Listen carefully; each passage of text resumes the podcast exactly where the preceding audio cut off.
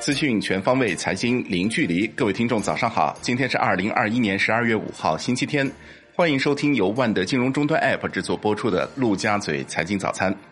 首先来聚焦热点资讯。证监会副主席王建军指出，下一步把保护投资者合法权益作为监管工作的出发点和落脚点，积极推进代表人诉讼常态化，不断完善适当性管理。公开征集股东权利、纠纷在线诉调对接等各项投资者保护制度。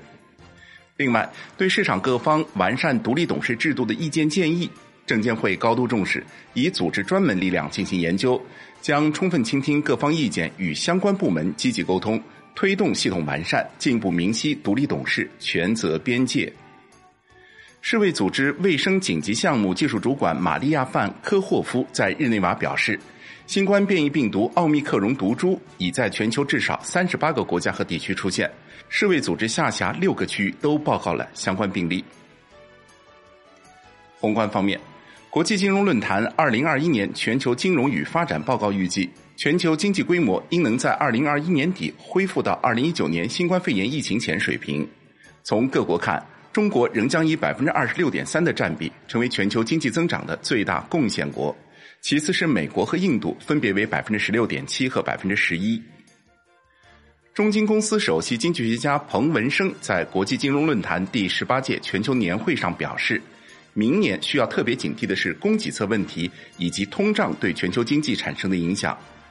关于未来供给侧冲击是否会减缓，彭文生认为，短期来看，财政政策会在某些地方出现宽松，但从中长期来看，人口老龄化问题和降低碳排放。会使中长期生产成本提高。国内股市方面，上市前的临门一脚之际，支付宝刷脸支付业务背后公司奥比中光被曝伪造股权转让协议，偷偷转让合伙人股份。招股书显示，除了在股权上深度绑定，奥比中光的业务也严重依赖蚂蚁集团。金融方面。据已购买阳光控股理财产品的部分投资人反映，已收到购买理财的本息。他们购买的理财产品是十一月一号到五号到期。根据此前阳光控股给出的兑付方案，这部分投资人在展期一个月后将全部兑付。暂停近七年的中国精算师考试终于要恢复了。据统计，二零二零年上市险企总精算师平均薪酬六百一十六点六万元。大型公司的总精算师年薪更是动辄高达千万元以上。距离资管新规过渡期结束还剩不到一个月时间，券商大集合产品公募化改造面临紧迫的最后期限。大多数券商旗下待改造产品几乎均完成上报，等待监管审核。不少券商资管人士表示有信心在年内完成改造工作。楼市方面。根据深圳住建局十二月二号数据，深圳十一月二手房成交量两千两百一十一套，环比增加百分之三十八，